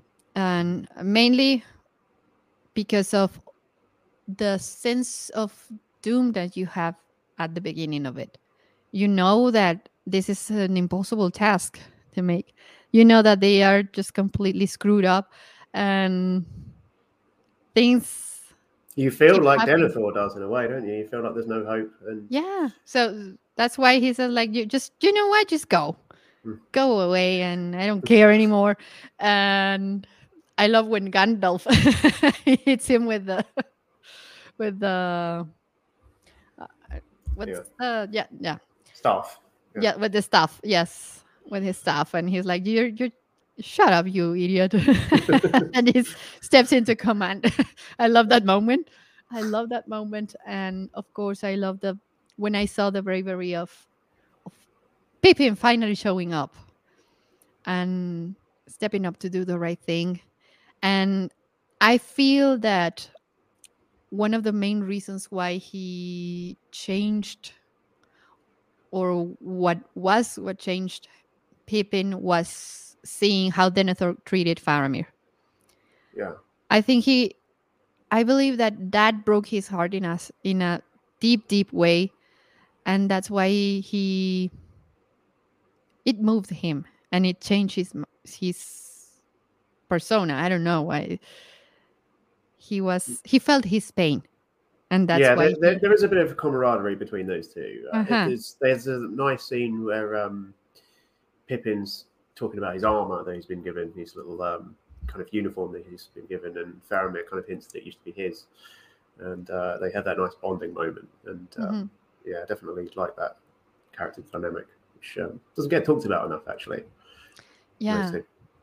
And very much i think that all of on, another key moment for pippin is when he is asked to sing the song and he well he doesn't like he says to Denethor, i don't really know many Mm. many great songs uh, rather than just the ones Yeah. that are- are sung in the in the shire and but he Yeah, somehow we, we don't we don't have many like songs for great halls or evil times, but let me just give you this amazing solo that just yeah incredibly moving, you know, solo that with beautiful voice, and it's like mm, okay, yes you, you and practiced that a few times in the mirror, didn't you? Though, but the magical thing about it is, is that I think that his sadness for the whole situation and what he saw with Faramir makes him or motivates him to find the saddest song he could have thought of from the Shire. Yeah. and and he sings this song when when Faramir is going into this doom uh, mission that Denethor uh, gave him. Trigger Uh, warning: We're about to mention tomatoes. Yeah. yeah. I think you know what? Um this summer I was growing uh cherry tomatoes here Mm. when I had a plant that did grow grew like crazy big and gave me so many tomatoes and I think the Denethor would have been trying to steal it steal it away from me. so, uh, oh, John says, "Am I the only one who feels that Billy Boyd stole the show in the Return of the King?" In in a way, in a way, it, he did, because you didn't give a crap about this character for the first two movies. Uh, I mean, not that you didn't give us uh, anything for him or you didn't feel anything for him, but he was certainly not the most uh, uh, emotionally triggering character for you. I mean, rather than just a few laughs Mm. that he could give you and I feel like, oh my god, oh, not again, Pippin kind of moments. But this is, I think, this is the moment when you when you, uh, I don't know when you where you actually change your mind about him as well. You mentioned earlier. You mentioned earlier that that Pippin was one of your favorite characters. Why is that? I think because of what we've been talking about, because of how much Uh-huh. it grows, and especially Yes. in this last film. And yeah, I don't, I don't think that's wrong at all. What John just said that, that he steals the show. I think it's I think it's hard to steal a show with this good of a cast, but Mm-hmm. um, but it, it's what really changes him. I think is his it or forces him to grow up. Really, is that he's separated from Merry when Mhm. there's that really good scene where they're separated and, and Merry's like watching them ride off with Aragorn and Mm-hmm. um and it's you, you can see that Merry fears him and that they've never been apart, that they've Mhm. been together their whole lives, joined at the hip. And Yeah. um and then when you catch up with Pippin again, you sort of you see it from his point of view and and he's he's immediately like a different hobbit at that point. Um, uh, I really enjoy him as a character, um, and and Merry too. hmm There's someone that we haven't talked about. Someone very important. Oh. Smeagol. Smeagol, that's true. Yeah. Oh. I have many, many things to say about him. And, well, I mean, he's the portrayal of the damage that the ring can can cause you, right? Mhm. but i think there is a little bit more to that because uh what i feel is that that scene where where we are presented with Smeagol when he was still a hobbit he I, I don't know he he had something about him that made me think that he wasn't like the best person ever He does Even- go straight to murder like pretty quickly, doesn't he? yes yes. And that is something that that for some reason and it makes me feel like i don't know the words for this. I mean I, I'm, a, I'm a little frustrated by, by the language barrier here but it doesn't uh it's not it doesn't match with the description of the hobbits in the shire Hmm. that the um, what we have seen in Frodo and Sam in, in Merry and Pippin that they are more resistant to evil that they are more I don't know. Yeah. yeah. this is this is not like I don't know there's something there that doesn't quite fit but it's precisely the reason why he fell so hard for the for the power of the ring and yeah, I think it matters a lot under what circumstances you take the ring, under Mhm. what circumstances you take possession of it, and the fact that he murdered his best friend in order to steal it from him, um, mhm, because just because, in his words, I want it. um, Mhm. it, yeah, it's because he does that. I feel like he's doomed himself from the start because he's Yeah. taken the ring under those circumstances, and And violence if Uh, circumstances, yes. Mhm. yeah, a- and so the the ring just eats away at him that much quicker than it would anybody else. Um, Mhm. That's not to say I don't think he was a murderer before that. I, I think he was No. probably, you know, just a bit of a creep before that, probably. But maybe I mean, at least that's that's what's implied in the book version. Um, Gandalf tells us in the book version that that Smeagol was, you know, always like digging up graves and stuff like this. Mhm. Um, so it, he sounds like a creepy dude in the books, but yeah, uh, yeah. we should talk a little bit about the about the you know kind of character that we meet later on, though the the Gollum that we meet later on. Yes. Um, perhaps move on. Uh, he, Gollum uh, has this kind of multiple personality thing that he has, um, and the, this obviously the famous scene where he has an argument with himself and Yeah. Manages to convince his other self to go away for a while, which I, I, I really like that scene. And um, And you know what I find interesting about Gollum, Gol- the whole Gollum Sme- uh, thing is that when when well the phenomenon about uh, multiple personality disorder is is something quite real and it's something that is born out of trauma. mhm, Uh, after a big trauma that you experience, many people tend to this the I don't know the word in English. dis- dissociate. Yes, yes, that was Sure. the word that I was looking for. Thank you. And they start uh, developing these other personalities, and they start to, you know, having this internal dialogue between these made-up personalities, and and I like the way they portrayed it on on a fantasy ca- character in an, in a very unlikely setting for that type of topic, and. I don't know. As I find it so interesting because, like I said, it this is born out of trauma, and this is and the, the character that has experienced trauma the most is precisely him Mm. and the, the fact that he murdered his best friend the fact that he lost this precious little object that gave Yeah. meaning to his life even if it was a bad meaning to his life and Well, it was suddenly an, it was an all-consuming consuming obsession for him that Mhm. went on for hundreds of years. So it, uh, it poisoned his mind, is the way that Gandalf puts it, and I think that's exactly right. uh-huh. Um, he's a fascinating character. Yes, and you can see that he's not entirely well, of course we know the ending, but Hmm. you can see that he's not entirely lost into the evil of the ring because he like you said he, he ends up uh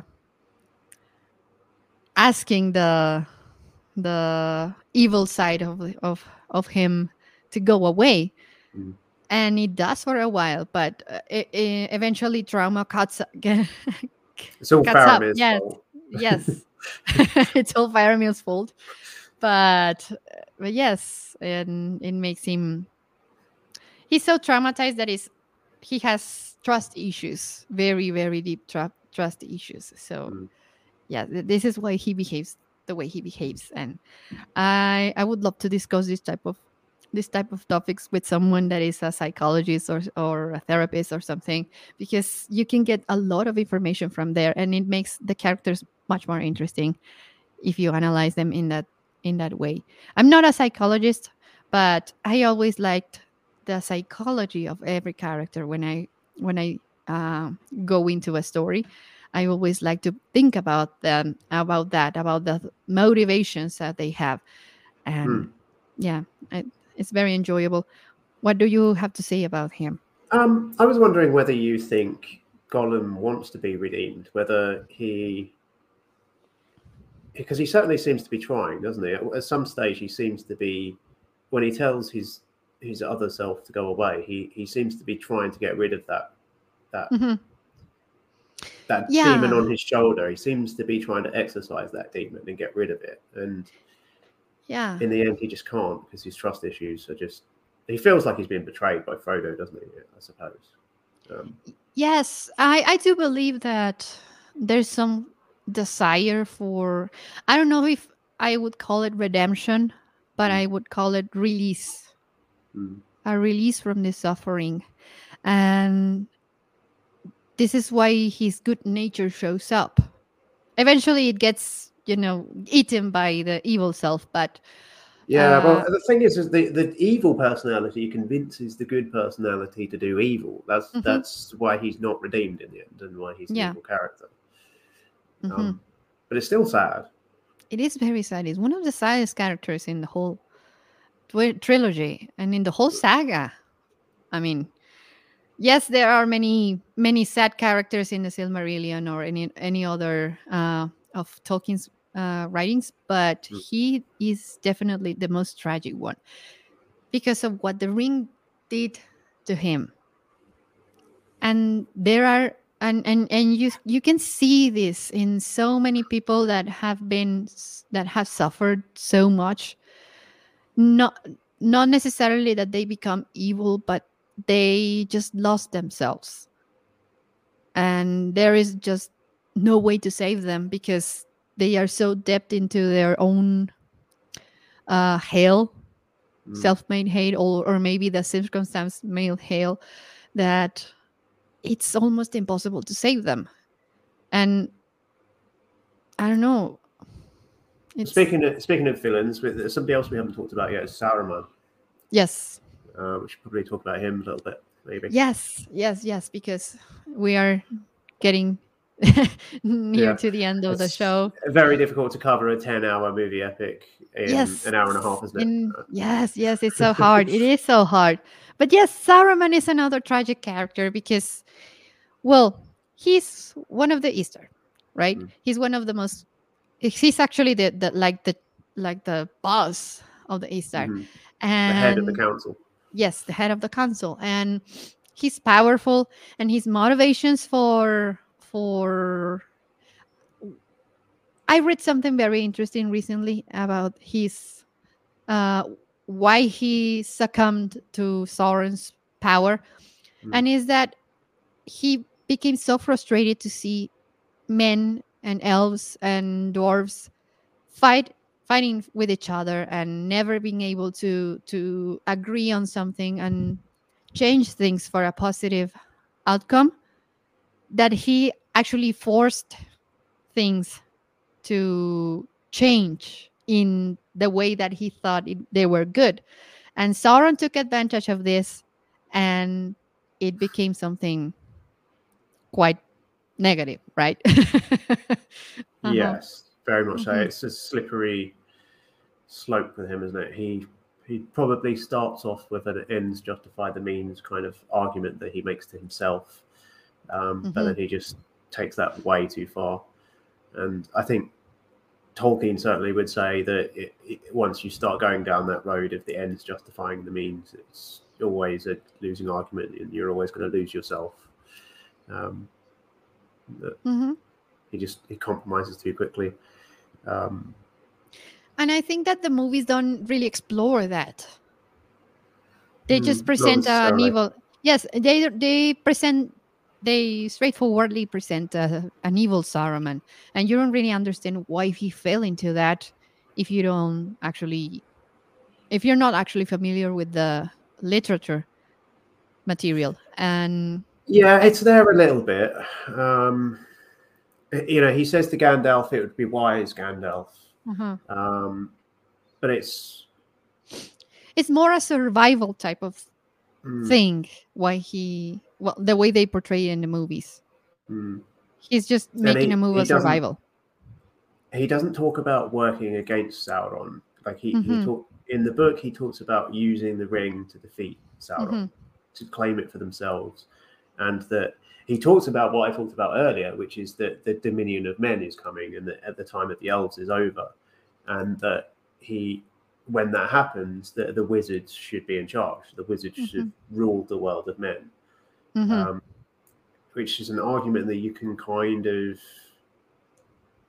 kind of understand, even though if it, it doesn't add up, it doesn't, it's not right. It's clearly Mhm. it's clearly a self-serving argument, and it's yes this disguised as a good intention, right? Mm. Uh, and like they that famous uh, saying says that, that the uh, the road to hell is paved with positive uh, or good intentions, Right. and it this is true because and, and you see this in Saruman, Mm. and you see this in Boromir, and you see this in all these complex characters that are more suscept- susceptible to the power of the ring. Um, but that is that is precisely what uh, Sauron takes advantage, and he that's why it makes him a powerful villain because he knows to detect how to detect the weaknesses of people and take advantage of that, and that's what makes it it makes me more excited about the portrayal of Sauron in this in the series.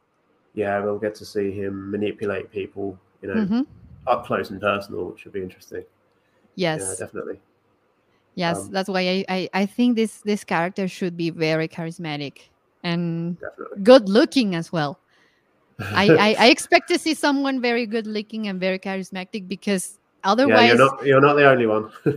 yeah, but not not because I want to see someone good looking in the in camera, but it's because I want to see someone that actually convinces me that this person is so so um uh persuasive that he can do whatever they whatever he wants with anyone. You need to have somebody with the charisma and gravitas to be able to pull that kind of um, almost supernatural level of persuasiveness. I think. Uh-huh. Um, Uh-huh. it, it's why I like Christopher. Going back to the films, go, it's why I really like Christopher Lee as Saruman. Is that it was one thing that's really made a lot of in the books is his voice, the power of his voice being a, a, an important power for him. Um, we see a little bit of his persuasiveness when he persuades the the wild men, the, the Dunlendings, to fight for him. I think that's Mhm. Maybe just an extended scene, but I'm not sure. Um, but because obviously Christopher Lee has this amazing, deep, sonorous sort of voice that just it just is just beautiful, kind of velvety sort of voice that's just it's just perfect. Yeah. Um, it, it really works so well. I can't imagine anybody else playing that role, and I, I don't think I want to see anybody else playing playing that character ever. No, and Um, it's the kind of power that you you expect from a wizard, right? I mhm. mean, Ian Mac- Sir Ian McKellen also has this deep, powerful voice, Mhm. but you can truly see who of them is more powerful just by listening to their voices, to the to the depth and the pitch of their voices. So Mm. I- I, I really like that about acting. I mean, I'm not an actor or anything, but I, I appreciate this type of details very much when you when you see a character on screen. Um, I'm guessing you know this, but there's a sto- there's a story about Christopher Lee. Uh, well, he met Tolkien, of course. Yeah. The only one of the cast that ever met Tolkien. uh-huh. Um, but he he wanted to play uh, Gandalf, and so okay. he told Ian McKellen at one point that he he thought that he should have been cast in in the role of Gandalf. um, so it's Uh-huh. Uh, but I can't imagine anybody else as Saruman. hmm Um, Well, it's just that the, the character precisely of the voice. Maybe it was that's why he was more fit to, to the Saruman role rather than Gandalf, because his his voice and he the, the way he portrays Saruman, uh, you, you truly believe that this is a an evil person, and Mm. just just by listening to the voice, because it's terrifying when he. I don't know. He's Yeah, no question. He, he's there's a reason why he's played Dracula and you know Mhm. and a, a Dark Lord of the Sith as well, and that's why he he gets those kind of roles. Uh-huh. Uh, yeah i mean there's people that are born to play villains I maybe they are the most adorable people um, in real life I'm but fairly confident he he was as well, actually. yeah yeah but some maybe it's just the face or maybe it's the voice or maybe it's the way that, that they stand and and the way they move i don't know that's why many people get stereotyping uh in, the, in that type of casting Uh, but before we go before we We've go got, we we've got five minutes left, and we've got so much that we've left out. oh yes yes yes it's terrible but maybe we will make a second part of this. I don't know, maybe in the future. Uh, yes, but uh, I would love to briefly mention Legolas. Uh, That means we won't have time to talk about Theoden, uh-huh. yes, she's, is epically tragic because he's amazing. yes, yes. I think we should talk about Theoden rather than Legolas. should we do because- a Should we do a Theoden stream another time? Should we just? Do yeah yeah i mean briefly legolas okay legolas is it's a character that is pretty much designed to to for you to understand why the elves are so cool. Hmm. and that's pretty much his mission in in the whole story. Uh, because it's not you, you don't really get much from him. In the books you get m- a lot of context and a lot of history from him. And that's pretty much the reason that the the his mission in the book as story wise is just explaining other characters the the the meanings and the and the context of the conflict that they're living and they're going through. Hmm. And he's just pretty much like the hum the, like the elven's encyclopedia that that has seen much much more than them and makes them understand why the, the seriousness of the of their task. And in the movies you don't really get that mu- that often. You, you you do get some explanations from him but it's more like uh you know this is the character that makes you understand why elves are so cool Yeah, he's mostly there doing cool stuff. He's doing ninja moves. He's killing yeah giant elephants and um, skateboarding down a flight of stairs and doing all kinds of acrobatic ninja stuff. yeah Um, and for the most of part, co- and, and having course- and having funny banter with Gimli while he's doing it. Yes, yes, it's like the ointment to the to the I don't know to the wound that separated elves from from dwarves, right? Mm. And their friendship is pretty cool as well. It is, yeah. Yes, and the reason well, I don't remember this, but correct me if, if I am wrong. But in the end of all their adventures, does Gimli travel with Legolas to? Yeah, that- right. Yeah, it they-. Yeah, they, so? I think it's shortly after Helm's Deep they um, agree to uh, they they agree to go traveling together. So Uh-huh. they, they they agree to visit the caves of Aglarond, I think they're called, um, Mhm. which are underneath Helm's Deep. Which in the book Gimli gets stuck up down there. He kind of um, yeah he gets kind of um, cornered down there, and and that's how he ends up passing Legolas's kill count. Um, and so he and when he after the battle he talks about that and he says that they're really really beautiful and he is really poetic about about it all and um Legolas says to him I've never heard you talk like this before Mhm. and um and so then they agree to see that together um as well as the forest of Fangorn Mhm. so Gimli agrees to go with Legolas and visit the, the forest of Fangorn Mhm. so they go traveling together for a while, um, and then they live, you know, together in Middle Earth for, you know, well, well, not together, but they they end up, you know, spending the next several decades in Middle Earth, and then they sail to Valinor together at the end. Yeah, yeah. I wasn't sure about that, but I did remember that that little detail. And Erin, Gim- of, Gimli, of the course. only the, the only dwarf ever to sail to Valinor. uh, that's kind of interesting in, an, in an, another another type of ways, but that's material for another for another episode.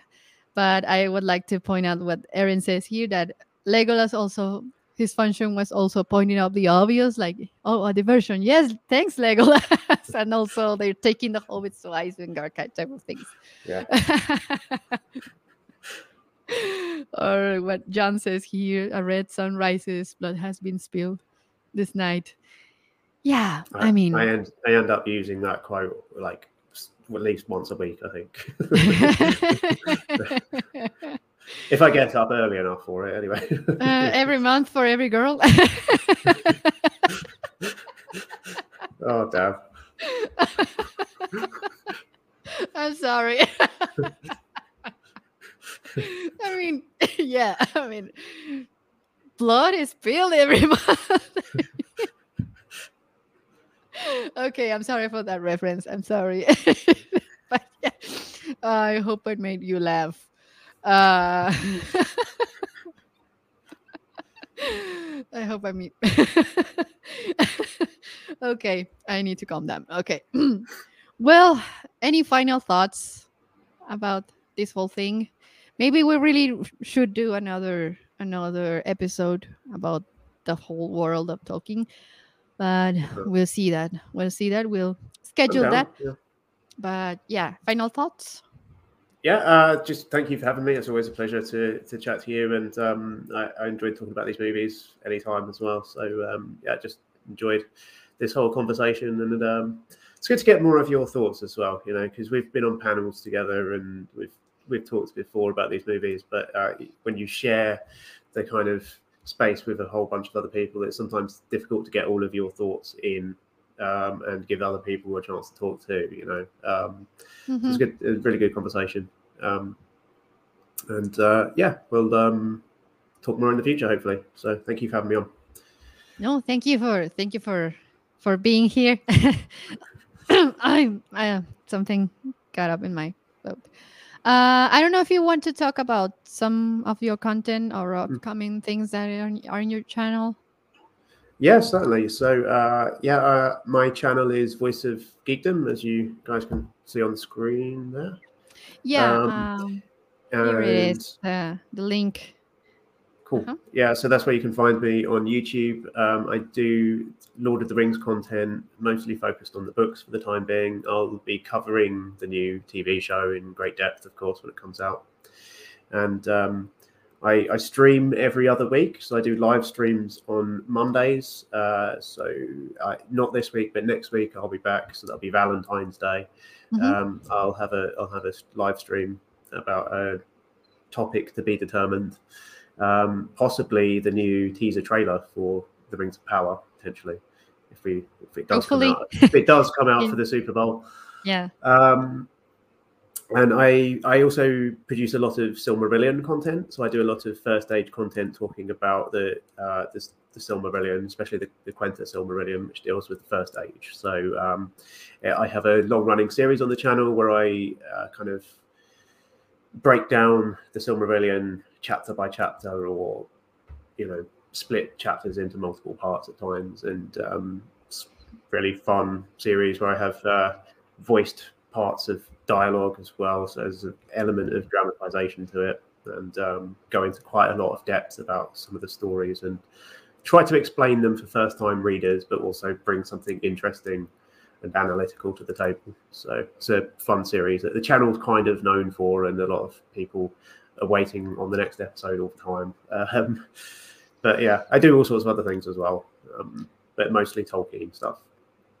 Oh, and then congratulations on your on your are hitting the 5k mark oh, of, subscribers. Yeah. that's pretty. That's, that's, a pretty big accomplishment. It's not easy. It's not easy to grow your audience. No, so it speaks that uh, your content is high quality and it's very helpful for people who want to go deep in, or simply try to understand. The Silmarillion is not easy to read, and and having this type of content helps a lot.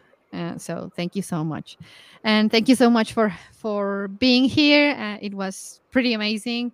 I was looking forward to to this for for a long time, and well, thank you, thank you so much, and I hope we can we can share the screen in the future. Oh, my pleasure. Either. Yeah, I'll, I'll, certainly. Yeah, we'll we'll do more in the future. I, I, as I say, I'll be covering the Rings of Power show on my channel, so I expect mm-hmm. I'll probably be asking people that I know that like Tolkien, um, who aren't Tolkien YouTubers who are doing their own content, to come on. So I'll definitely have you on the list at some point in the future. yeah, yeah, and we we really need to do another episode about for all the things that we didn't weren't able to to cover here. Just a it's whole a, Theoden stream. That's what we need. yes, yeah, just an episode to talk about Theoden and the Rohirrim. I love the Rohirrim. They're probably my favorite people on Middle Earth. Uh, for many reasons, we will dive into that in the next episode, whenever that is. but yeah, thank you all for for showing up Thank you all for sharing with us in the in the comments. They're always something very thrilling to see when we are live streaming. And well, uh, you can follow. Ah, you can also follow uh, Dan on social and It's my, with my Twitter and Yes, um, with on Instagram and Facebook as well. yeah with Twitter, Voice of Geek, and Voice of Geekdom in in on Instagram. Mhm. And well, Voice you of can. Geekdom was already taken on Twitter by some kind Oh. of bot bot that was selling sunglasses. So uh, that sucks. yeah, it does. yeah yeah sometimes that happens uh well thank you all for watching thank you all for subscribing and hitting the the little bell button so you are so you are aware of the new content i would i would like to tell you that the other episode about talking about the lord of the rings will be the first to be translated will be the first to be subtitled. I will keep you update updated with, with that whenever it is ready. It is actually right now being translated as we speak but once it is ready i will let you know. So please be sure to follow follow me on social as at Geeksterilia. and uh, you, you will find the links in in the description of my channel. And also thank you so much if you are willing to become a patreon and contribute to, making this po- the dream possible that making this content available for both Spanish and English speaking people. And well, thank you so much. Thank you for watching. This audio you will find it during the during the weekend in your favorite plat- uh, podcast platform. And well, thank you all for watching, and may the force be with you. Bye bye. Oh, something is going on here.